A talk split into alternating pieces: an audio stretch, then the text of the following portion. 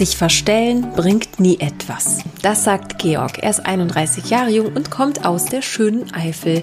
Unser Single-Gast in dieser Woche für dich. Der 31-Jährige ist Historiker und er ist nach seinem Studium und der Zeit bei der Marine wieder zurück in seine Heimat, der Eifel eben, zurückgekehrt.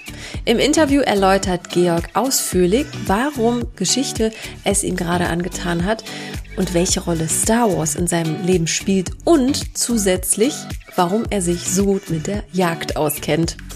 Ich bin Maria von Frag Marie und das ist Georg. Und bevor es mit dem Interview losgeht, hier noch eine ganz tolle Empfehlung für dich. Kennst du schon unseren Single-Podcast? Nein, das ist nicht dieser Podcast, der heißt nämlich so Single-Podcast. In über 90 Folgen erwarten dich hilfreiche, völlig kostenlose Coaching-Tipps und Impulse sowie Experteninterviews rund um das Thema Liebe, Partnersuche und Single-Dasein. Suche einfach in der Podcast-App deiner Wahl nach Single Podcast oder höre dir die Folgen direkt auf unserer Website www.frag-marie.de an. So, jetzt geht's aber los mit dem Podcast zum Vernehmen und der heutigen Folge. Viel Freude dabei.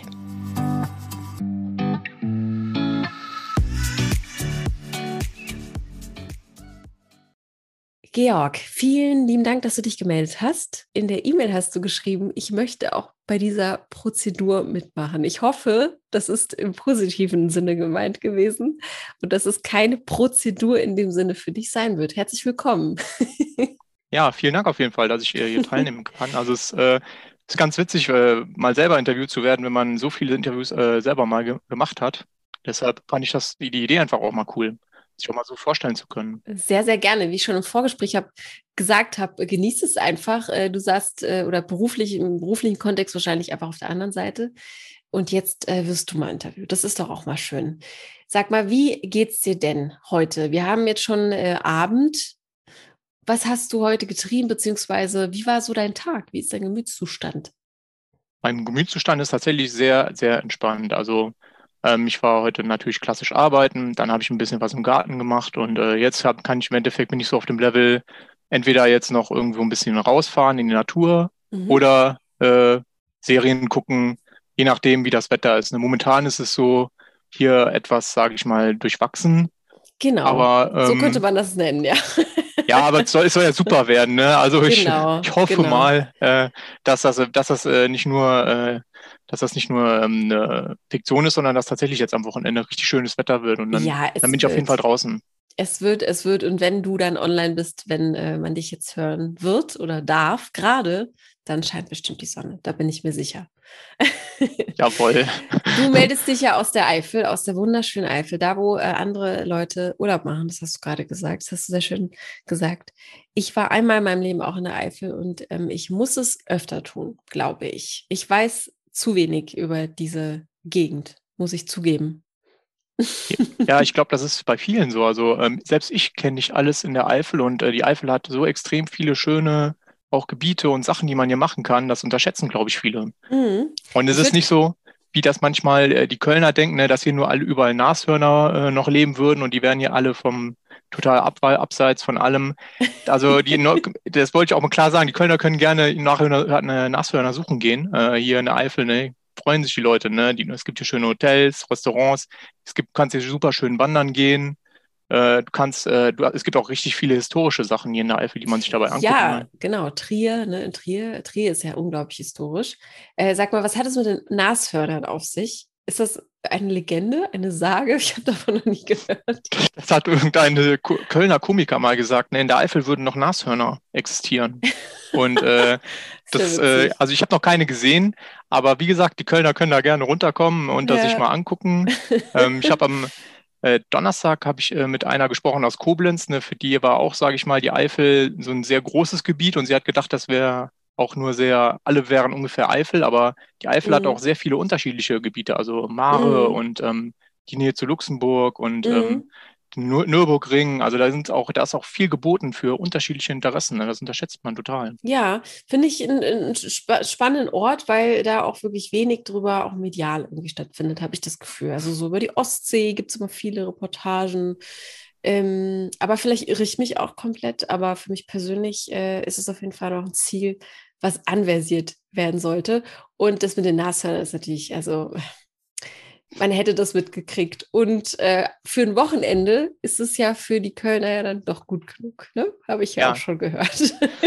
Definitiv, die kommen alle im Winter, kommen die alle fahren die alle genau. in die genau. Eifel, um äh, genau. schön Schlitten zu fahren, weil hier ein bisschen Schnee liegt. Ja. Und fahren dann wieder äh, abends wieder zurück. Also äh, dafür, dafür sind, ist das hier, sage ich mal, auch ein tolles Gebiet. Ne? Also, ja, weil man sagen muss, diese letzten Meter, äh, letzte Winter war einfach auch da mal ein toller Skiwinter. Wenn jetzt okay. kein Corona gewesen wäre, hm. dann wäre, glaube ich, hätten, glaube ich, auch alle hier auch ja. endlich mal wieder einen normalen Winter erlebt.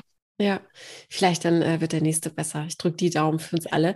Wir ja. sind bestimmt alle, die jetzt zuhören, ganz gespannt, äh, ob du überhaupt von da kommst, was du beruflich machst, ähm, was deine Hobbys sind, wer du eigentlich so bist. Aber vorher möchte ich dir gerne die Entweder-Oder-Fragen stellen. Ja? Ja. Machen wir das mal so. Also, was hörst du denn lieber, Radio oder Podcast? Ähm, ehrlich gesagt, Podcast mittlerweile sogar. Mhm. Weil ich es interessanter finde und weil ich finde, dass man da schneller auch seine Themen selber auswählen kann, was, was mhm. einen wirklich interessiert. Und im Radio äh, muss man sich auch mittlerweile ja einfach auch bedudeln lassen, weil man kann man ja auch keine Musik oder so mal auswählen, die man gerne hört. Ne? Man kann das immer nur ganz grob, ob man hier, hier ist das SWR 1 hören will, wo es mhm. nur Schlager gibt, oder ähm, SWR 3, wo es mehr so Pop gibt. Und beim Podcast ist es tatsächlich so, da kannst du echt schön dann Themen, was dich gerade in dem Moment interessiert, mal auswählen und dir das anhören. Das ist finde ich auch sehr beruhigend eigentlich, Podcasts zu hören. Ja, das stimmt. Auch beim Autofahren. Das stimmt. Das ist ja auch, glaube ich, mit einer der äh, größten Erfolgsgeheimnisse des Podcasts. Hast ja. du einen persönlichen Favoriten oder einen Geheimtipp für die ZuhörerInnen, wo du sagst, das ist ja ein richtig cooler Podcast? Den habe ich entdeckt.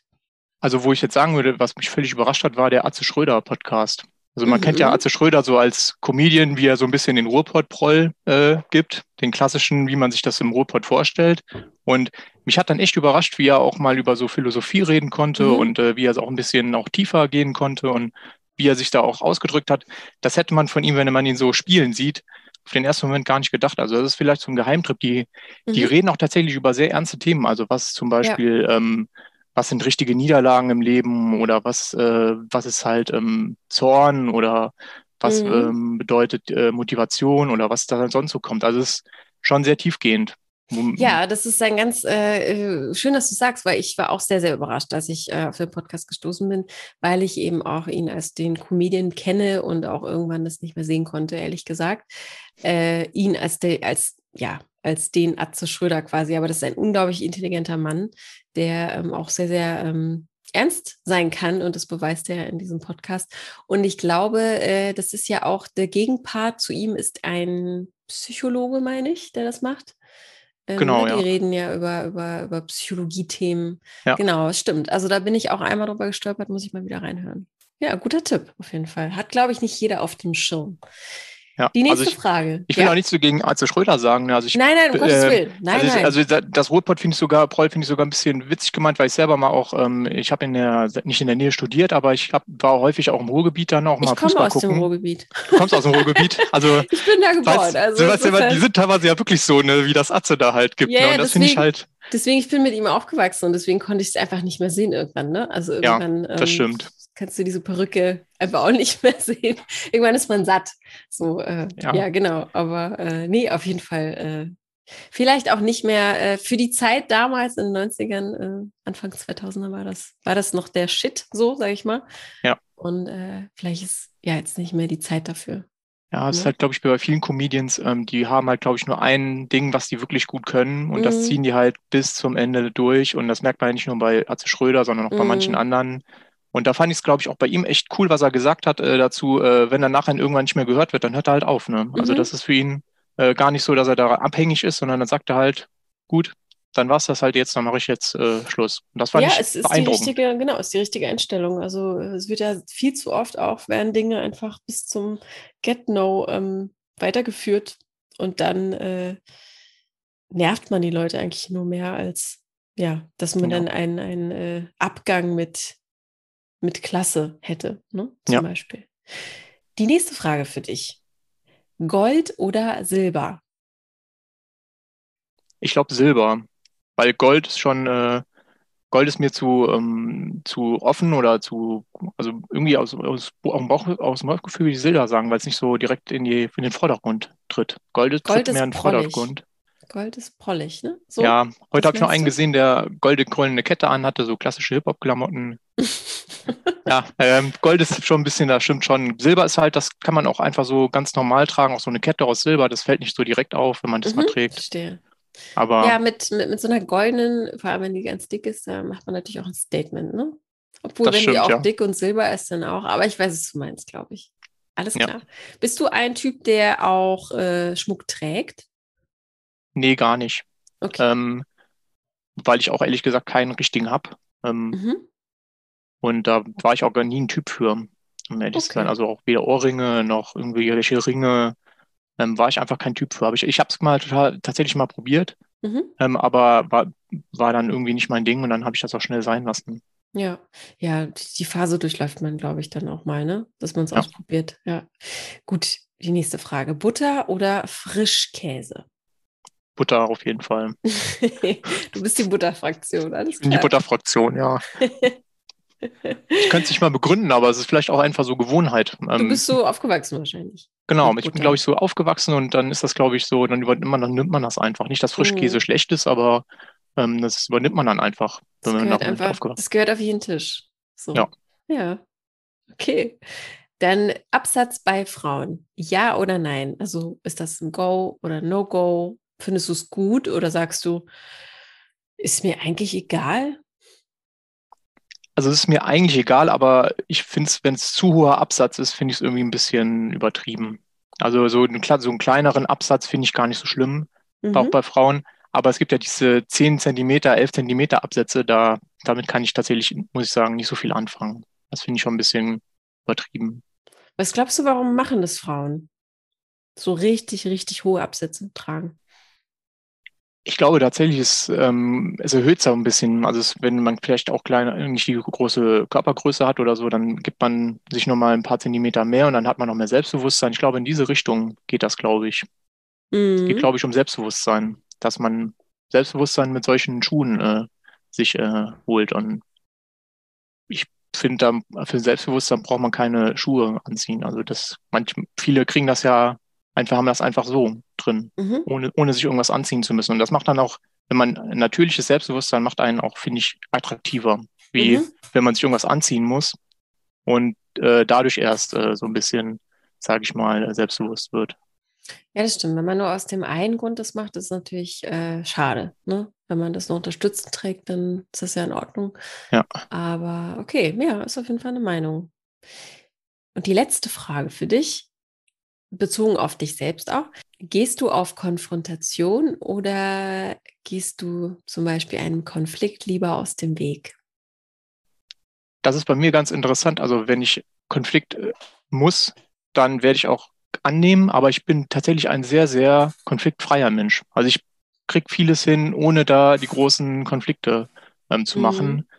Aber wenn ich äh, theoretisch, wenn ich auch mich streiten muss oder das habe ich auch beim Job gemacht, ähm, da äh, Kon Konflikt muss, dann werde ich das, glaube ich, auch machen. Aber es ist nichts, was ich gerne mache. Also auch bei meinem ehemaligen Job habe ich mich damit auch nicht so hundertprozentig wohlgefühlt, ähm, Mhm. weil ich eigentlich ein sehr, sage ich mal, auch eher friedliebender Mhm. Mensch bin. Und wenn man dann in solche Konflikte reingeht, ist es halt ähm, für einen auch selber, da weiß man, okay, das ist auch eigentlich überhaupt nicht dein Ding und das, ähm, da, ist, da wird einem unwohl. Aber ich Mhm. habe das gelernt tatsächlich in meinem Leben, dass man manche Konflikte einfach austragen muss. Und da, das habe ich tatsächlich gelernt, das eigentlich ganz gut zu machen. Also ich habe dann auch so eine sehr entspannte Ader, aber trotzdem Mhm. eine lange Zeit lang. Da hast du mir jetzt eine gute Steilvorlage gegeben, wenn du sagst, du hast das gelernt im Leben. Ähm, magst du das mal erläutern? Also gab es da mal eine Situation, wo du das lernen musstest, weil es nicht anders ging? Oder worauf ist das bezogen? Das ist ähm, bezogen auf ähm, meine Zeit nach dem, nach dem Abitur. Ähm, ich war bei der Marine Mhm. und da ist es im Endeffekt so, dass äh, das haben die mir als allererstes auf einem Schiff beigebracht. Ähm, du musst bestimmte Konflikte halt einfach eingehen, äh, Mhm. um auch, äh, sag ich mal, auch eine gewisse Prestige auf diesem Schiff zu kriegen, wenn du da ankommst. Ähm, und du bist dann, ich war ein sehr, sehr friedlicher Typ und das haben die natürlich auch direkt gemerkt. Und dann haben die mich so getriezt, dass ich irgendwann halt auch einen bestimm- bestimmten Punkt erreicht hatte, wo ich einen Konflikt äh, eingegangen bin. Und aber da war gut. Also das muss man klar sagen. Die wollten mich nur auf eine bestimmte Art trainieren, dass ich sage, da ist meine Grenze und hier, die kommuniziere ich auch. Und das mhm. war eine sehr erfa interessante Erfahrung, die mich aber persönlich tatsächlich auch weitergebracht hat, weil ich sonst, glaube ich, ein, einfach ein super, super lieber Mensch geblieben wäre und mhm. mir alles hätte gefallen lassen, auf gut Deutsch gesagt. Und das hat mich tatsächlich mhm. ein bisschen dazu gebracht, ähm, auch seine eigenen Grenze da mal zu, m, zu sehen und dann zu sagen, hier ist die Grenze erreicht und äh, da muss man dann jetzt auch mal was machen. Das ist ja interessant. Also, das war schon so eine Art Wendepunkt in deinem Leben, könnte man sagen. Also eine Definitiv. große, große Erfahrung. Magst du mal erläutern, für die, die es nicht wissen, inklusive mir, ähm, wenn man sagt, ich war bei der Marine, was bedeutet das genau? Warum ist man dann ein Jahr lang unterwegs? Äh, ist das eine Art Bundeswehr-Einsatz, Ersatz? Ähm, Klär mich mal auf. Also Marine sage ich immer, weil das immer besser ein bisschen ankommt. Also eigentlich, es war die äh, Marine, die die Bundeswehr hat. Also okay. ich war mhm. Wehrdienstleistender mhm. und bin äh, im Endeffekt, äh, bin auch, sag ich mal, auch klar freiwillig dahin gegangen, weil ich gesagt habe, nach dem Abi wusste ich jetzt nicht, nicht so richtig, was ich machen sollte. Ich wollte ein bisschen ja. was in der Welt sehen. Ja, ich und kann mich erinnern. So, also das war für viele Jungs auch aus meiner äh, Schule auch ein Riesenthema. Ne? Was machen die jetzt?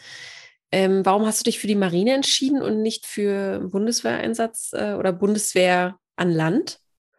Das war wie ein Bauchgefühl. Also ich habe mir das angehört, was es so für Möglichkeiten gab und ähm, ich hatte dann so, ich wollte auch ein bisschen weg von zu Hause, also ein bisschen auch was sehen und dann habe ich halt gedacht, so, okay, her, ähm, war jetzt irgendwie nicht so interessant und äh, Luftwaffe wusste ich, da machen die sowieso nicht so viel, auf gut Deutsch gesagt, oder war so der, das Gerücht. Mhm. Und dann Marine mit, mit der Marine konnte ich gar nichts anfangen. Und dann habe ich gesagt, ja, gehst du einfach mal dahin und äh, lässt und zeig und guckst dir da mal an, wie das da abläuft. Und ähm, das war, glaube ich, auch so eine Erfahrung. Ich habe mit 0,0 Wissen, ich hab, äh, da bin ich da angekommen. Ich hatte noch nie ein Schiff gesehen von der Marine. Mhm. Äh, und so dann dahin zu gehen, war auch einfach, ähm, was ich auch eigentlich, glaube ich, ziemlich gemocht habe, so komplett unbefreit einfach. Ne? Du konntest mhm. dir einfach da das mal angucken, konntest genau gucken, wie ist das da und ähm, was erlebt man da und was dann vor allem für Leute. Also ähm, da habe ich halt auch viele tolle Menschen einfach kennengelernt. Also hört sich mal blöd an, ne? weil jetzt ja auch gerade die Bundeswehr häufig in negativen Schlagzeilen ist, aber mhm als ich da war, war ja noch der Wehrdienst da und das hat, glaube ich, auch für eine gewisse Durchmischung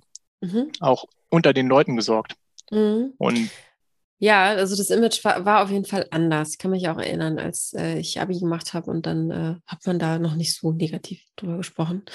Aber äh, über die Gründe und so, da brauchen wir jetzt, glaube ich, kein Fass aufzumachen. Das wird ja. äh, diesen Podcast das sprengen.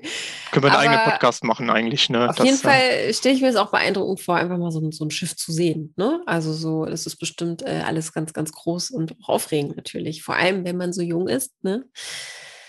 Okay, und dann hast du das ein Jahr absolviert? Ich war, ich habe ähm, verlängert auf mhm. äh, insgesamt 23 Monate. Ich war freiwillig ah, länger okay. okay. Ähm, weil ich auch auf ein Schiff wollte. Und mhm. ähm, ich kam dann auf ein Schiff, das ist aber erstmal in die Werft gefahren.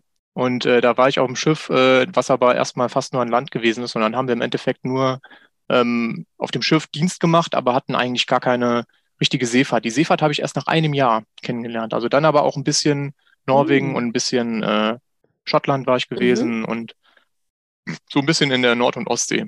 Mhm. Bin ich rumgekommen. Also nicht, äh, ich war nicht Somalia.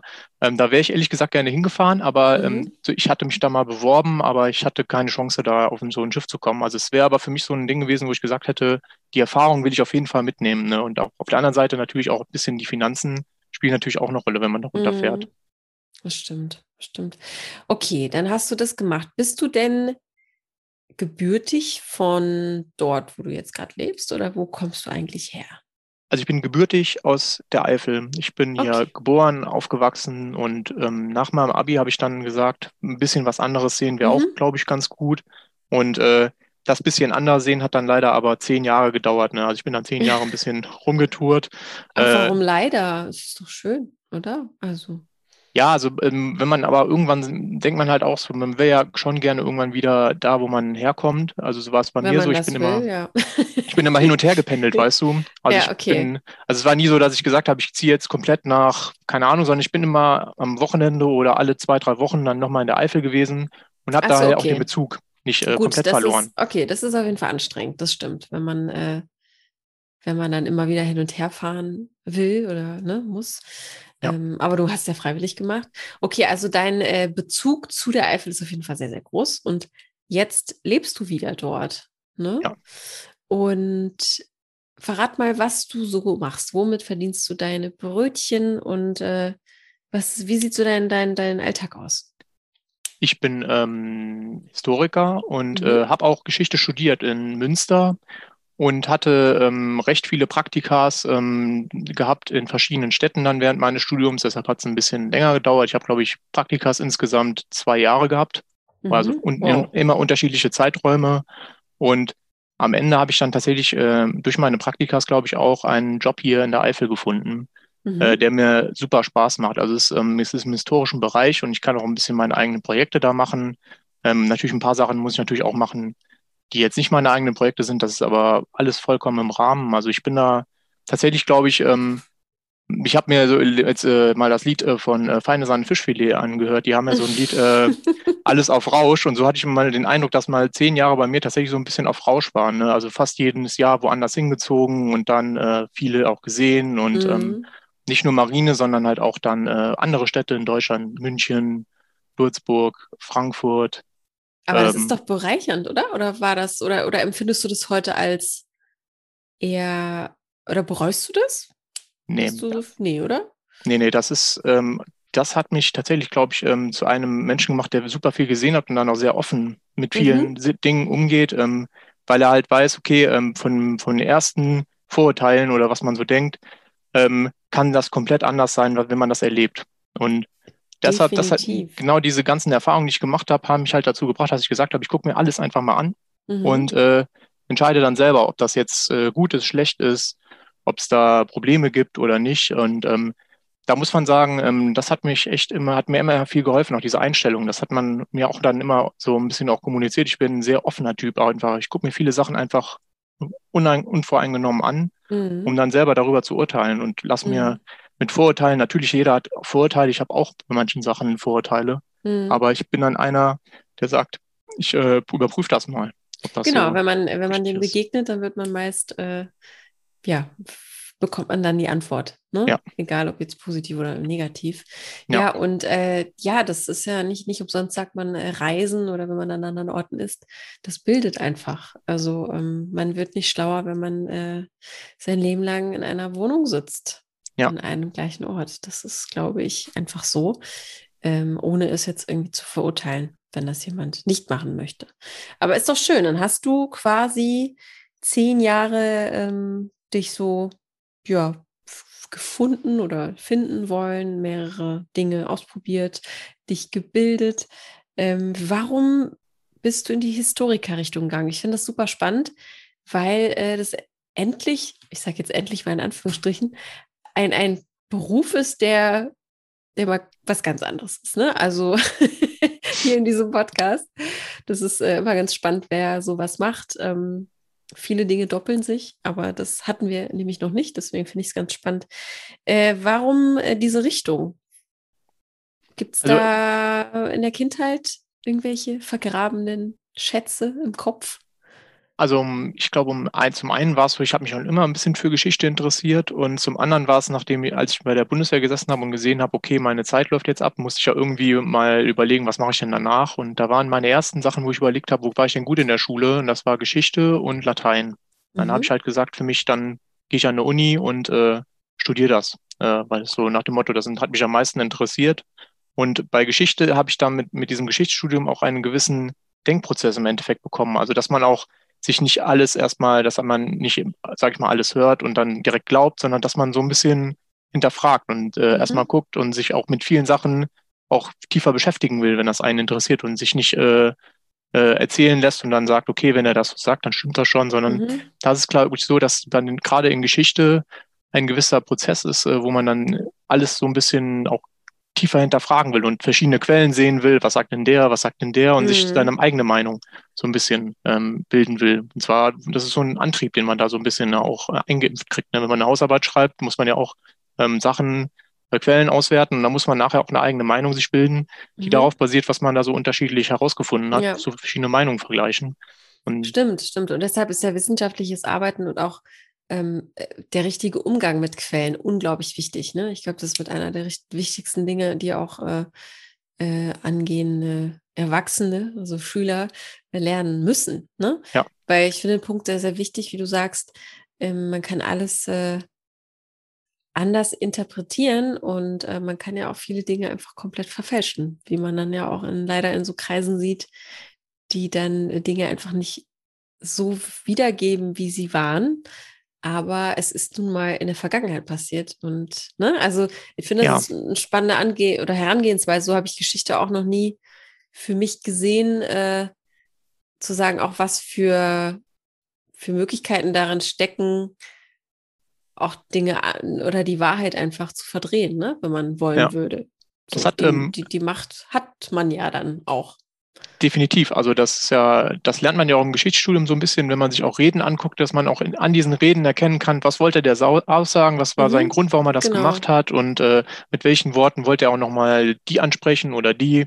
Und ich fand, was ähm, Riso dazu gesagt hat in so einer Dokument, äh, in so einem Interview mit dem mhm. Richard David Precht, fand ich ziemlich gut. Der hat, Riso hat gesagt, ähm, dass man äh, diesen Umgang mit Medien gar nicht gelernt hat. Und jetzt kommen halt Medien, die uns auf uns einprasseln. Mhm. Und man hat jetzt gar nicht äh, aber gelernt, was, wie man damit umgeht. Ne? Der eine erzählt jetzt irgendwas und dann der nächste erzählt noch eine ja. komplett andere Nummer ja. und der dritte erzählt nochmal was anderes. Ne? Und ähm, ja, ja. da ist es für Leute manchmal echt schwierig, dann, äh, glaube ich, auch zu überlegen, äh, wer, wer ist denn jetzt richtig? Und ich glaube gerade ein bisschen auch die ältere Generation, die ja mit der klassischen Tagesschau aufgewachsen ist, mhm. wo ja früher auch im Endeffekt die einzige Quelle war, die die meisten gekannt haben, äh, die sind natürlich anfällig darauf, wenn sie da irgendwas im Internet hören mhm. und mhm. äh, dann sagen, ja, das, äh, wenn der das sagt, dann wird das wohl schon so sein. Ja, da sagst du was völlig äh, Richtiges, in meinen Augen auch. Also es ist super, super wichtig in meiner, äh, in meinen Augen, dass, dass, dass Kinder, ich finde auch, dass wir das vielleicht ein bisschen verpasst haben, so die Medienkompetenz, ne? weil alles so schnell, wie du gesagt hast, wie so eine Welle über uns kam. Und ähm, viele ab 50, ab 60-Jährige da vielleicht schon gar nicht mehr hinterherkommen ne? und auch wissen, wie man da, ja, wie man da vielleicht auch sortiert und wie man äh, richtige Quellen auch von, ja, unseriösen äh, Quellen unterscheiden kann, was ja auch ja. in heutigen Zeiten leider auch irgendwie auch, ja, nicht ganz unwichtig ist. Ich glaube, dafür ist ein da, mhm. gutes Beispiel, ist, glaube ich, dafür ähm, diese Geschichte, die in Münster passiert ist. Ähm, da ähm, war es ja auch so, dass nach diesem äh, Attentat, was da passiert ist, erstmal mhm. ganz viele Videos auch im Internet gegeistert haben. Auch meine mhm. Kumpels aus Münster haben mir dann auch Sachen geschickt. Und einer meiner Historikerkumpels hat dann äh, auch so ein Video geschickt und dann direkt dahinter geschickt, äh, von wem das kam. Das war irgend so eine österreichische Nachrichtenagentur, die schon 20 Verfahren wegen äh, unsauberer Berichterstattung oder ohne unsauberen Quellen hatte. Aber ja. dieses Video, manche haben das unreflektiert einfach weitergeschickt. Mhm. Und wenn man das nicht gewusst hätte, was die Hintergründe sind, ja. dann hätte man das ja auch erstmal angeguckt und gedacht, oh, ja, es ist ein gutes Beispiel. Ne? Und über WhatsApp geht es ja dann auch, äh, oder über die sozialen Netzwerke, geht das dann auch rasant äh, wie ein Lauffeuer äh, um die Welt. Ja, ja. Das, das ist äh, Fluch und Segen zugleich manchmal. Das stimmt schon. Ja. Wie sieht denn, äh, wie sieht denn sogar der Markt aus? Also ist es, ähm, gibt es genug Nachwuchs in dem Bereich oder würdest du sagen, äh, leider, leider ist das Interesse an dem Bereich, äh, vor allem auch für das Studium, nicht mehr so hoch. Wie sind da so deine Erfahrungen? Weil viele wollen ja jetzt auch Online-Marketing machen oder Podcaster werden. Sowas zum Beispiel. Oder in die Medien oder ne, weißt du, was ich meine? Also, das ja. ist ja vielleicht auch in manchen Augen ein etwas verstaubter Beruf. Äh, wie sieht es da aus mit dem Nachwuchs? Also das, was ich immer mitbekommen hatte, war, dass der Hörsaal bei uns immer voll war. Also wir hatten, okay. glaube ich, immer 200, 300 Leute, die das angefangen haben. Aber da muss man halt die ganzen Lehramtsstudenten, glaube ich, auch mit abrechnen, ne? die stimmt, teilweise ähm, Geschichte machen und dann Mathematik oder sowas als richtiges oder sagen wir mal als sicheres Fach.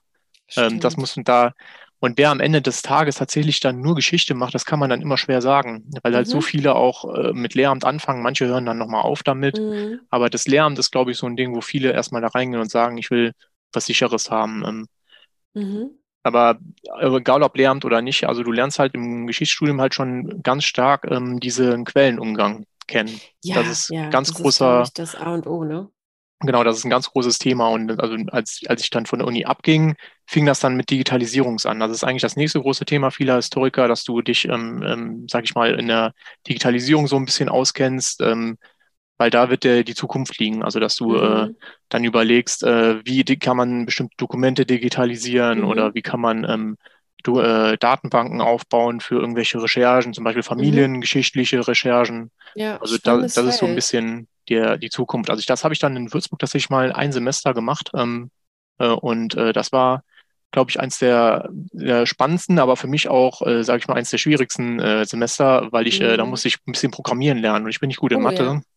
Und dann ist Ah, natürlich okay. Programmieren für mich ähm, echt eine harte Nummer gewesen. Ich habe die sogar nachher bestanden, diese Prüfung. Mhm. Aber ich könnte jetzt heutzutage fast gar nichts mehr ähm, sagen. Aber es war halt Mhm. mal auch so ein schön zu sehen, diesen Gedankengang hinter dem Programmieren, wo es ja eigentlich dann nur mit Formeln geht, sage ich Mhm. mal. Also es sind ja nur Mhm. bestimmte Formeln, mit denen man bestimmte Sachen machen kann.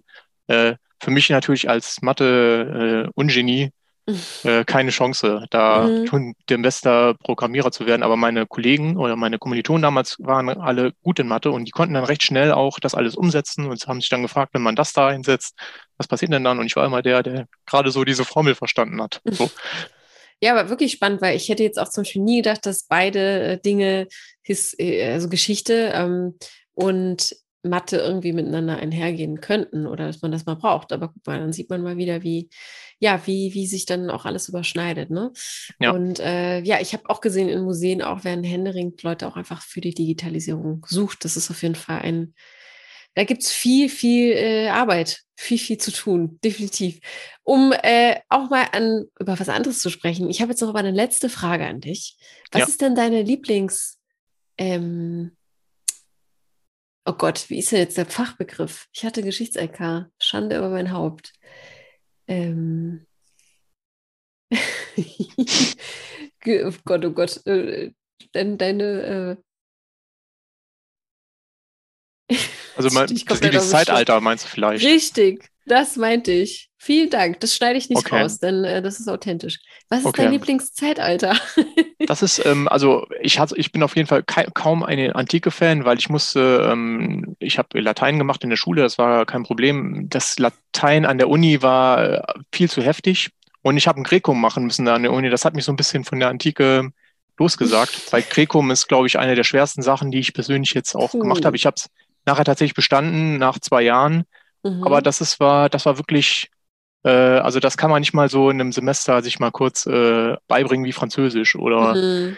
Spanisch, Grecum ist heftig. Also heute habe ich noch mit einer Kollegin darüber geredet. Ähm, da ist äh, Latein sogar teilweise noch einfacher, weil die Struktur beim Latein etwas äh, systematischer abläuft wie im Okay. Griechischen. Wow. Und beim Griechischen haben wir, wir haben eigentlich nur Arbeit. philosophische Texte gelesen und ich bin jetzt auch nicht der extrem philosophisch äh, Begabte und äh, Versierte. Und dann war natürlich die Schwierigkeit, also du kannst die, die Schrift noch kaum entziffern, Mhm. dann musst du noch äh, wissen, was da steht und dann musst du das noch einordnen können philosophisch und das war dann für mich auch persönlich, gebe ich zu, das war ein bisschen, ein bisschen zusammen. hoch. Ja, also das von Antike würde ich jetzt sagen, ist so ein bisschen, finde ich jetzt nicht so interessant. Wo ich ein bisschen, Mhm. wo ich meine Masterarbeit gemacht habe, war im Bereich ähm, frühe Neuzeit, also so ähm, so 16., 17. Jahrhundert, 15. Jahrhundert, das war dann tatsächlich mal interessant, ähm, weil das so ein Thema ist, womit ich mich auch vorher noch gar nicht beschäftigt hatte. Da hat man auch ganz neue Facetten kennengelernt. Mhm. Und beruflich bin ich tatsächlich jetzt eher im 19. und äh, mehr so 20. Jahrhundert. Also vor allem, was immer kommt, kommt bei uns ist halt vor allem die Nazi-Zeit, ne? Also Mhm. Äh, die berühmten zwölf Jahre, Mhm. ähm, die sind bei uns natürlich auch äh, großes Thema. Fand ich aber, als ich studiert habe, fand ich das jetzt nicht so das Thema, dass ich da direkt äh, mir jeden Kurs von geben musste, weil ich eben eher gedacht habe, ähm, mach doch irgendwas, wo jetzt, wo du nicht in der Schule schon 20 Mal drüber geredet hast. Mhm. Also so ein bisschen auch mal den Blickwinkel erweitern. Ne? Also Mhm. das war, das fand ich interessanter. Und so habe ich dann auch meine Seminare gelegt meistens. Aber manche meiner Seminare, da hätte ich vielleicht auch eher was so nationalsozialistisch machen sollen. Ähm, ich habe mal ein Seminar über josephinische Reformen gemacht. Das war das Langweiligste, was ich in meinem Leben je erle- gehört habe. Eine Verwaltungsreform in Österreich. Und wir haben, Okay, mein wow. Kollegen und ich, wir hatten gedacht, das ist irgendwas super Interessantes, Militär oder Wirtschaft oder da kam dann in der ersten Stunde Verwaltungsreform äh, von Kaiser, keine Ahnung. So, das oh war, schon der Begriff allein, der ist, der ist so boring. ja, das war in, welchem, in welchem Zeitalter hättest du denn gerne gelebt? Ich glaube, wenn man auch in die Geschichte zurückgeht, ähm, kann man das schwer sagen. also jedes Zeitalter hat seine Höhen und Tiefen gehabt. Ähm, was ich, glaube ich, äh, super interessant gefunden hätte, wäre, glaube ich, ähm, die Französische Revolution tatsächlich, mhm. auch hier in meiner Ecke, ähm, weil hier die Franzosen einige neue Neuigkeiten auch hingebracht haben, die den Leuten hier extremst geholfen hat, haben. Mhm, also okay. der Code Civil zum Beispiel, der ja bei im Rheinland eingeführt wurde, oder die Personenstandsregister, die dann hier ähm, eingestellt wurden, wodurch die Leute hier ihre Vorfahren bis ähm, in die französische Revolution zurückverfolgen können, ohne in die Kirchenbücher zu gucken. Das ist, ähm, wenn man Familienforschung macht, ist das äh, ziemlich interessant. Mhm. Ähm, das, okay. also da, da wäre glaub, wär ich, glaube ich, mal gerne hier gewesen und hätte mir das angeguckt, wie die auch hier reagiert haben. Die Franzosen damals waren mir nicht so hundertprozentig beliebt, weil die natürlich auch hier viele Leute requiriert haben für ihre ja. verschiedenen Konflikte. Und, ja, ähm, die ist, sie ist umstritten, so auch, ne? Äh, ja, die französische Revolution hat äh, ihre Vor- und Nachteile auch gehabt. Ja, ja. wir haben ja jetzt. Napoleons großen, ähm, ich glaube, Todestag war das gewesen, gefeiert. Ähm, Napoleon mhm. hat natürlich viele schön, gute Sachen auch hier ja. nach Deutschland gebracht. Aber seine Dauerkriege, die er geführt hat, ne, das hat natürlich auch vielen Leuten. Äh, viel Leid, viel Leid hat er auch mitgebracht. Ja, das Definitiv. muss man halt auch ein bisschen dabei sehen. Aber ich glaube, gerade für auch die deutsche Ecke, es war, glaube ich, auch diese Einführung von diesen ähm, Code und dem anderen eine mhm. Riesenerweiterung auch Okay, das, da ging es den Leuten danach definitiv besser, wenn man das vergleicht vorher. Coole, coole Antwort. Man merkt auf jeden Fall, du hast extremst viel Ahnung darüber. Und ich glaube, äh, wenn jetzt sich jetzt jemand hier angesprochen fühlt und der sich einfach mal mit dir austauschen möchte, der oder die, ähm, darf er dich kontaktieren, oder? Gehe ich mal Ja, auf jeden aus. Fall. Ja, das klingt auf jeden Fall echt äh, spannend und man kann, glaube ich, stundenlang darüber reden. Definitiv, da ist so, so viel dahinter. Ja. Aber es gibt natürlich, glaube ich, noch andere Dinge, auch wenn du gerne arbeitest und deinen Job, glaube ich, sehr, sehr magst. Was, was schlägt denn, was lässt dein äh, Herz noch höher schlagen, so in deiner Freizeit, in deinem Hobby?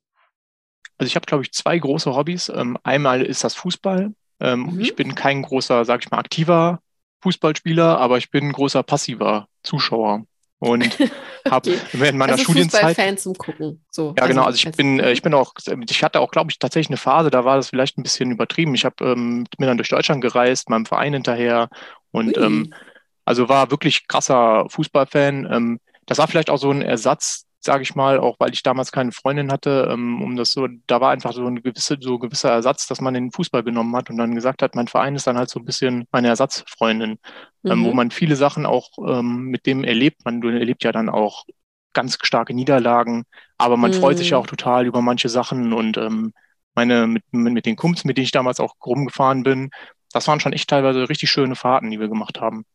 Ja, ist ja wie, wie Klassenfahrt dann auch, ne? Wenn man dann mit den genau. Kumpels dann irgendwo hinfährt. Und ja, stelle ich mir auch sehr, sehr äh, cool vor, dass das die Zusammengehörigkeitsgefühl ja ganz groß ist im, ja. im Fußball. Okay, aber ist das immer noch so? Also wenn du sagst, es ist immer noch dein Hobby, also schaust du Bundesliga regelmäßig oder triffst dich auch regelmäßig noch mit deinen Jungs oder wie ist das nee, aktuell?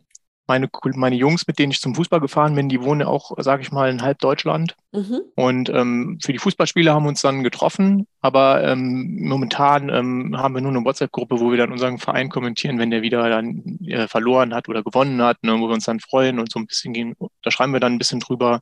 Ähm, aber momentan tatsächlich äh, ich da, mache ich da gar nichts. Ähm, und ich sage ich mal so, für mich war es dann auch tatsächlich als Fan, der im Stadion war, auch eine große Umstellung, als diese Geisterspiele da begonnen haben. Ne? Das mhm. ist halt für einen, wenn man mal selber da gestanden hat, eine Riesenumstellung, dass man auch, äh, dass man da jetzt nicht mit, mit anfeuern kann und dass es vor allem so leise ist.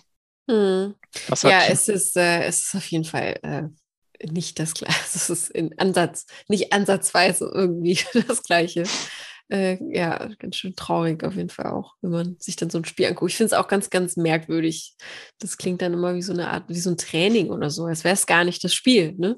Ja, das klingt äh, so wie äh. Kreisklasse, ohne jetzt geht das gegen Kreisklasse ja, genau, zu sagen, genau. aber so, dann brüllt irgendeiner noch was rein, ne? Und ja, dann, genau. Man hört, genau, man hört auf einmal die Trainer, ne? Man hört auf einmal so, äh, ja, auch Aussagen vom Spielrand, äh, die sonst nie gehört werden. Ne? Das stimmt. Was ja. ist denn das zweite Hobby? Ähm, das zweite Hobby, ich bin, ähm, ich gehe super gerne in die Natur mhm. und ähm, dafür, äh, das hat, das habe ich auch damals mit meinem Vater, habe ich das ein bisschen auch mitgelernt, ähm, habe ich irgendwann auch einen Jagdschein gemacht. Und mhm. ähm, das ist, glaube ich, auch meine zweite große Leidenschaft. Also ich bin fast, wenn ich, wenn ich kann, bin ich dann draußen, aber nicht auch mit, mit Waffe, sondern viel auch ohne Waffe, einfach nur zum Gucken. Zu mhm. gucken, wo läuft denn was und ähm, mich auch, ich freu, kann mich auch super auf den Hochsitz setzen und dann mich einfach freuen, wenn ich was sehe. Mhm. Das ist für mich gar kein ähm, Problem. Ja, da, bin ich, ist, äh, da, da geht es ja auch um, um viel in der Natur zu sein und auch nah an der Natur zu sein. Du hattest ja im Vorgespräch mir gesagt, du hast da ein bisschen Bammel, äh, das zu erzählen. Ich kann das sehr, sehr gut nachvollziehen, weil das Thema spaltet die Gemüter. Aber es ist ja eigentlich äh, immer gut, über Dinge zu reden, weil so kann man äh, ja auch mit Vorurteilen äh, vielleicht aufräumen, beziehungsweise Aufklärung betreiben und dann auch vielleicht sagen, was ist ein Jäger eigentlich oder wozu sind Jäger eigentlich da? Ne? Also ja. ähm, was, was würdest du einer Person sagen, die dir begegnet und dich komplett äh, ver verurteilt dafür, dass du das tust oder dass du das bist? Ähm, also was würdest du da antworten oder, oder wie begegnest du solchen Personen? Ich glaube, ich ähm, würde auf jeden Fall mit versuchen, mit der erstmal darüber zu diskutieren, also was ihr Haupt äh, Grund ist, warum sie die Jagd sagen schlecht wir mal. Sagen wir, Hauptgrund ist, äh, ja, ihr tötet Tiere. Ihr schießt auf Tiere. Ja. Mhm. Ähm, da kann man im Endeffekt sagen, ähm, dass ein Teil davon, von diesem Schießen ist ähm, auch einfach Druck von außen. Also gerade bei der Schweinepest äh, wurde ja auch auf die Jägerschaft dann Druck ausgeübt, dass die mhm. da vor allem viel schießen sollen. Ähm, ein Teil ist aber auch, dass man, sag ich mal, wie, ich habe das manchmal verglichen mit so einem Garten. Ne? Also es gibt halt auch manchmal zu viele und mhm. die Leute wissen auch teilweise nicht, dass die sich dann untereinander auch vertreiben oder sich dann auch gegenseitig, ähm, sage ich mal, wehtun. Und da ist es manchmal auch gut, wenn man ähm, den Bestand einfach auf einer gewissen auch Größe hält, damit mhm. halt solche Szenen nicht kommen, damit zum Beispiel die sich auch nicht untereinander vertreiben, dann, mhm. dann häufiger über die Straßen laufen oder in die Städte ähm, migrieren. Ich bin in Berlin ist das, glaube ich, ein großes Thema. Ne? Da haben die, glaube ich, Wildschweine sogar in der Stadt irgendwo. Ganz großes äh, Füchse. Äh, mir begegnen hier Füchse in meiner Stadt. Also, also meiner, in meiner Stadt Berlin. Es klingt ja jetzt, wenn ich die Königin. also hier in meiner Gegend. Ähm, ist mir letztens auch am, am, äh, an den Mülltonnen halt um 21 Uhr der Dämmerung eben ein, ein Fuchs über den Weg gelaufen. Und es ist schon so, so stehst du furchtlos, ne? Und du denkst dir so, was zur Hölle, das ist ein wildes Tier, ne? Und das, das, das läuft dir einfach entgegen, so, so total locker, irgendwie äh, richtig entspannt. Also hier haben wir äh, genau Wildschweine, auch äh, aufgrund von, von der Nähe zu Polen auch, ne? Und ähm, Füchse und ganz viele Waschbären. Eine kleine Waschbärplage gab es hier auch mal in der Gegend, genau. Genau, also das ist ja mit einer der ersten Gründe zu sagen, äh, der Bestand wird auch geordnet. Der Jäger ist dafür da, um auch ein bisschen Ordnung reinzubringen. Ne? Ja. Ähm, und das Argument, ja, und wie du sagst, es gibt die Argumente eben, äh, was das eigentlich auch heißt, ne? wenn, wenn Tiere über, ja, wenn es eine Überpopulation gibt, ist das auch nicht gut. Was ist denn mit Menschen, die sagen, ja, lass doch die Natur so frei gedeihen, ja. wie sie nun mal ist? Ist das ein Widerspruch oder funktioniert das eben mit den Menschen nicht? Was glaubst du? Ich glaube, ehrlich gesagt, dafür gibt es einfach schon zu viel auch Menschen und zu mhm. wenig Platz für die Natur, um sich selber, ähm, sag ich mal, auch gedeihen zu können. Und wir greifen in allen möglichen Bereichen ja auch viel zu viel in die Natur ein, um jetzt äh, der Natur irgendwelche eigenen ähm, Möglichkeiten zu geben, sich zu regulieren. Also wenn man überlegt, wie viele Maisfelder äh, im Spätherbst überall rumstehen, ähm, das ist ja nicht mhm. natürlich, ne? Das mal zum als ja, Beispiel zu nehmen. Monokultur, und Stichwort. Diese ganzen Mon auch beim mhm. Wald, das sieht man manchmal auch, ähm, 100, also 100, ganze Quadrat, ganze Wälder voll ähm, Kiefern oder ähm, Nadelwald. Das ist ja auch nicht natürlich da gewachsen, sondern hat der Mensch dahin gepflanzt. Und solange wir natürlich ähm, so stark auch in die Natur einwirken, hat die Natur keine Chance, sich selber möglicherweise zu regenerieren. Und da müssen wir eigentlich auch selber ähm, der Natur dann, sag ich mal, ne, äh, da mithelfen, äh, dass da eine gewisse Regulierung stattfindet. Auch der Wolf zum Beispiel spielt da ja schon eine gewisse Rolle drin.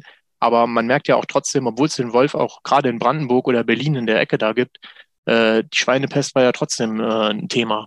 Also es war nicht so, dass die Wölfe dann ähm, da auch eine Regulierung oder eine so starke Regulierung gefahren haben, sondern ähm, da musste ja auch, auch Jäger wiederkommen und ähm, das machen.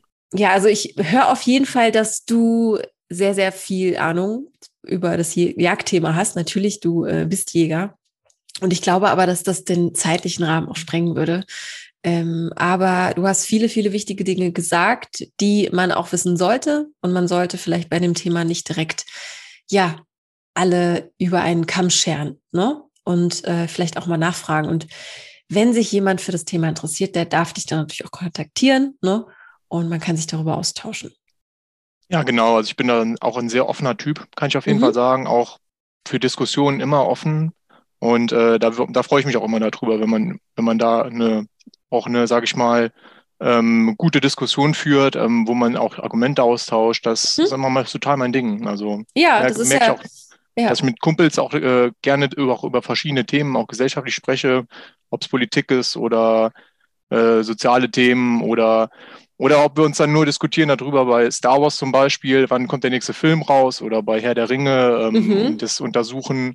Also das sind auch so, sag ich, sag ich mal, Sachen, die man mir vielleicht nicht im ersten Moment denken würde, aufgrund meines Lebenslaufes oder was man bisher gehört hat. Also ich bin natürlich auch großer Star Wars-Fan, ich bin damit aufgewachsen, muss man einfach klar sagen. Mhm. Ähm, bin ähm, auch Herr der Ringe, meine ganzen Kumpels äh, feiern das ebenfalls. Und ähm, ich war auch teilweise, muss ich sagen, ähm, Zocker, aber mittlerweile bin ich da raus und hatte so eine, während meines Studiums so eine kleine Gruppe, wo ich äh, mit denen League of Legends ein bisschen gespielt habe. Das ging vor allem aber für mich darum, meine Kumpels halt zu sehen, weil wir waren mhm. in verschiedenen Städten am Ende des Tages und mit League of Legends hatten wir so, so, ein, so ein Ding, wo wir im Endeffekt alle zusammen was zocken konnten, aber an fünf verschiedenen Städten oder ja. fünf verschiedenen Orten sitzen, saßen. Also so wie es jetzt bei Corona ist, nur fünf, sechs Jahre äh, früher halt so ein bisschen. Ja, ist ja auch eine totale äh, tolle Gemeinschaftssache, die man da macht. Und äh, am Ende ist es ja auch egal, finde ich, was man dann macht. Hauptsache, jeder ist irgendwie zufrieden mit dem, ne, mit der Aktivität. Wenn du jetzt sagst, du bist auch Star Wars-Fan, ist das äh, so eine Fan, äh, so ein Fangefühl, ähm, so ganz, geht es ganz tief und weit oder sagst du nur, du magst die Filme oder gehst du auch gerne auf so Treffen oder hast, äh, ich spiele jetzt mal rum, irgendwie äh, zu Hause ganz viel Poster hängen oder ähm, ja, wie, wie weit geht die Fanliebe? Also es ist nicht wie Fußball. Also ich fahre jetzt nicht äh, rum und versuche jeden, äh, jedes Treffen da mitzunehmen. Also ich bin einfach, ich, ich mag das Thema irgendwie gerne und wie gesagt, ich bin halt ein bisschen mit aufgewachsen. Mein bester Kumpel ist auch großer Fan davon. Mhm. Und insofern wir, bin ich ein bisschen damit aufgewachsen. Aber das ist nicht das wie bei, zum Beispiel beim Fußball, wo man ja auch komplett dann dazwischen steht und, oder ja. dahinter steht und äh, wo man sich dann, wo, wo früher war es so, dass auch mal die Woche gerettet war, wenn der Verein äh, ein, guten, ein gutes Spiel gemacht hat. Ne? Das ist bei Star Wars natürlich, wenn die Filme schlecht sind, wie die, die letzten waren jetzt nicht so berauschend, dann bin ich natürlich weniger enttäuscht. äh, also ist nicht so, äh, das ist nicht so, also nicht so stark. Okay, okay, alles klar. Hätte ja sein können. Das ist ja auch immer ganz spannend. Äh, manchmal gibt es ja auch Leute, die gerne was sammeln, ne, zu einem bestimmten Thema oder so. Hätte ja sein können, dass da noch was gibt. Was gibt es denn noch, was man unbedingt über dich wissen sollte, wenn man dich jetzt kontaktieren möchte? Also, worauf äh, darf sich die Dame, die jetzt vielleicht sagt, ja, ich möchte mehr über dich erfahren, einstellen? Wer meldet sich da zurück? Gibt es da noch irgendwas, äh, was nicht ja ungesagt werden oder ungesagt bleiben darf? So. Puh, also ich suche im Endeffekt so eine, sag ich mal, bodenständige, aber selbstbewusste Persönlichkeit, mit der man mhm. im Endeffekt ähm, einfach viel, viel, nicht, man muss nicht viel gemeinsam haben, aber man muss halt viel unternehmen können, glaube mhm. ich, zusammen und auch, ähm, wo sich, wo ein bisschen auch die Interessen können sich überschneiden zumindest, glaube ich, äh, wäre es schön, wenn man beide offen ist für Neues. Das wäre, glaube ich, so das Optimum. Also jemand, der tendenziell auch, eben, auch mich umpolen würde, das mhm. habe ich meine, das habe ich auch schon mal äh, ein bisschen besprochen mit äh, Kumpels. Das wäre, glaube ich, bei mir schwierig, weil ich bin, glaube ich, keiner, der von jetzt heute auf gleich einfach Sachen auch dann verändert. Und sowas wäre, glaube ich, dann schon schwierig, aber jemand, der sehr offen ist und mhm. an offene Themen oder neue Themen rangeht. Also ich bin das ja auch selber. Ja. Ähm, das wäre schon optimal. Was ich ganz spannend finde, du sagst, du machst jetzt nicht von, von äh, heute auf morgen änderst du Sachen jetzt eher nicht. Äh, kannst du da ein Beispiel aus dem Leben geben oder das näher erläutern? Also es sind vor allem Sachen, die, sage ich mal, die mir wichtig sind. Also mhm. klar, ich, ähm, ich habe ähm, ein Studium von heute auf morgen im Endeffekt geschmissen. Also was heißt geschmissen, aber ich habe ein Fach von heute auf morgen geändert, weil ich gemerkt habe, dass das nicht meins war. Da mhm. treffe ich die Entscheidungen halt, halt sehr schnell, aber wenn es zum Beispiel darum geht, ähm, Hobbys aufzugeben, ne, wie zum Beispiel ähm, PC-Spiele früher aufzugeben, das war dann schon ein bisschen, da war ich schon, habe ich schon ein bisschen für gebraucht und bin auch, sage ich mal, auch dann während meiner Marinezeit war ich auch länger auch noch weiter ein kleiner Zocker. Äh, mhm. Das ist aber mittlerweile tatsächlich äh, komplett raus fast, kann man sagen.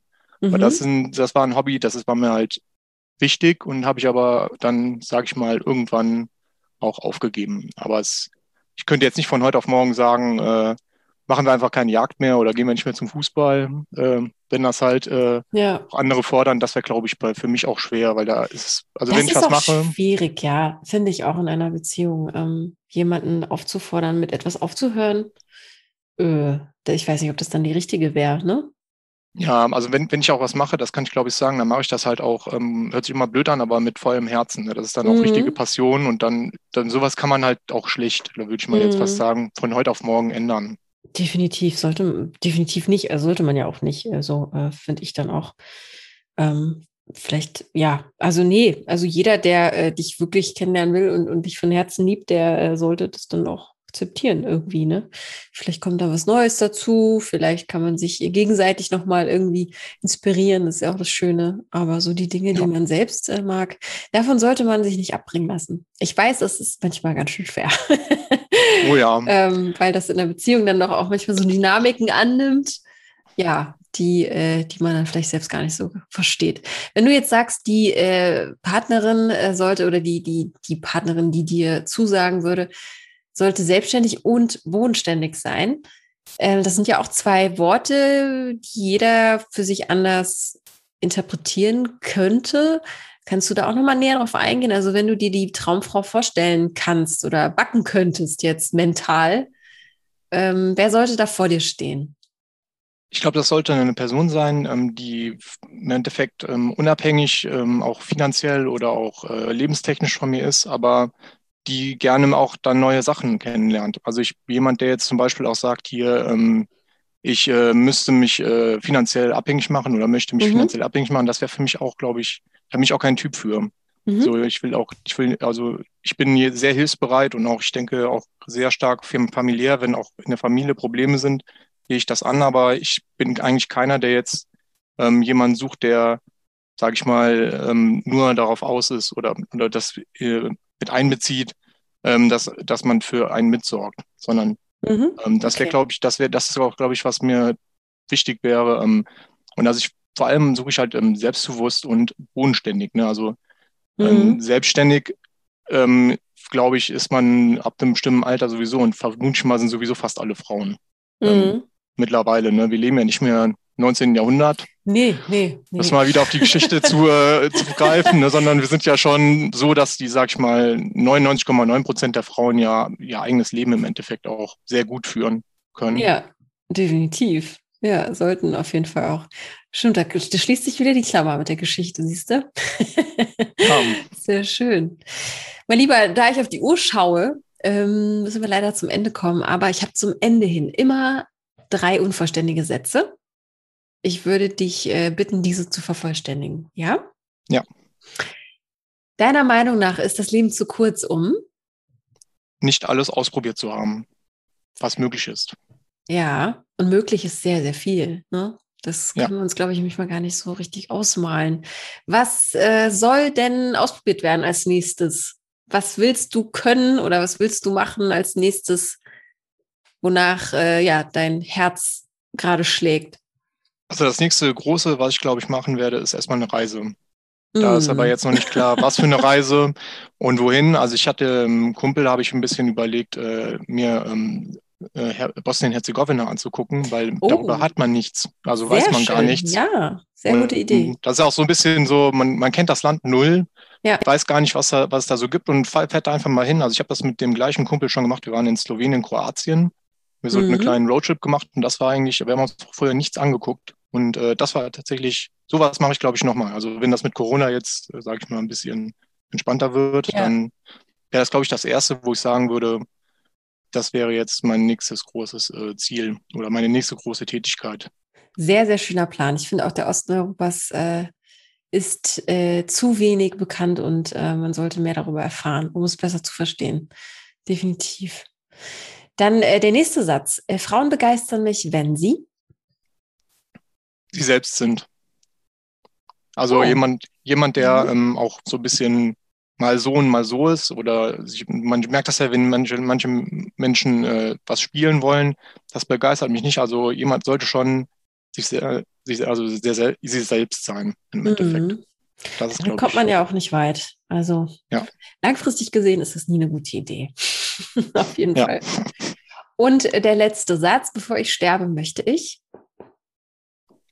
ähm, eine Familie haben, ähm, auch vielleicht Kinder und ähm, mit meiner Partnerin hoffentlich ähm, so einen schönen, entspannten Lebensabend genießen.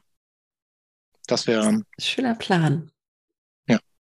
Dann wünsche ich dir alles, alles Liebe dafür und äh, hoffe einfach, dass, ja, dass bald die richtige vor, äh, vor deiner Nase steht.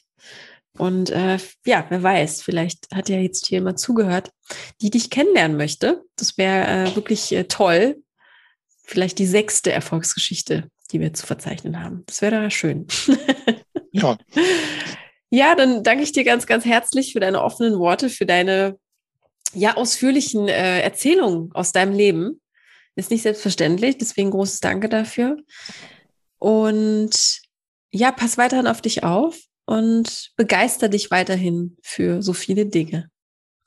Ja, vielen Dank auch für das Interview. Das war wirklich gut geführt. Ich habe ja ein bisschen selber mal Interviews geführt. Mhm. Kann man nur den Hut, Hut äh, vorziehen. Ja, vielen Dank. Vielen Dank. Ist auch immer, also nach all den Monaten, ähm, ja, es ist eine gute Übung, auf jeden Fall. Und äh, es ist auch immer wieder für mich ein Abenteuer, sich auf neue Leute einzulassen. Es macht großen Spaß. Gut, dann alles Gute und äh, danke nochmal und bis, bis dann. Ja, bis dann. Tschüss. Ciao. Und möchtest du Georg jetzt kennenlernen, dann schreib mir doch eine E-Mail und zwar an podcast.frag-marie.de und jede Post, wirklich jede, dafür lege ich meine Hand ins Feuer, wird an ihn weitergeleitet. Vielleicht kennst du ja jemanden in deinem Freundeskreis oder in deinem Umfeld, die sehr, sehr gut zu Georg passen könnte und sich prima mit ihm unterhalten könnte über die Dinge, die ihn so begeistern, die Jagd zum Beispiel, ihr habt's gehört, er diskutiert sehr, sehr gerne darüber. Wenn du da jemanden kennst, dann freuen wir uns, wenn du diese Folge teilst. Du darfst aber auch selbstverständlich selbst dabei sein, hier im Podcast zum Verlieben. Nutzt das doch als eine Plattform, dich mal vorzustellen, als eine schöne neue Alternative zu Tinder und Co. Jeder ist willkommen. Wenn du Lust darauf hast, schreib mir noch eine Nachricht an die gleiche E-Mail-Adresse und zwar an podcast.frag-marie.de. Und wenn du heute neu dabei bist und sagst, ja, dieser Podcast gefällt mir, ich will ihn supporten, dann kannst du das tun, indem du uns eine Bewertung dalässt im Podcatcher deiner Wahl. Das hilft uns ungemein, noch besser gehört zu werden und noch mehr Herzen zu erreichen. Oder du lässt auch einfach direkt mal ein Abo da. Das hilft uns auch und dir vor allem, dann verpasst du nämlich keine neue Folge mehr. Vielen Dank.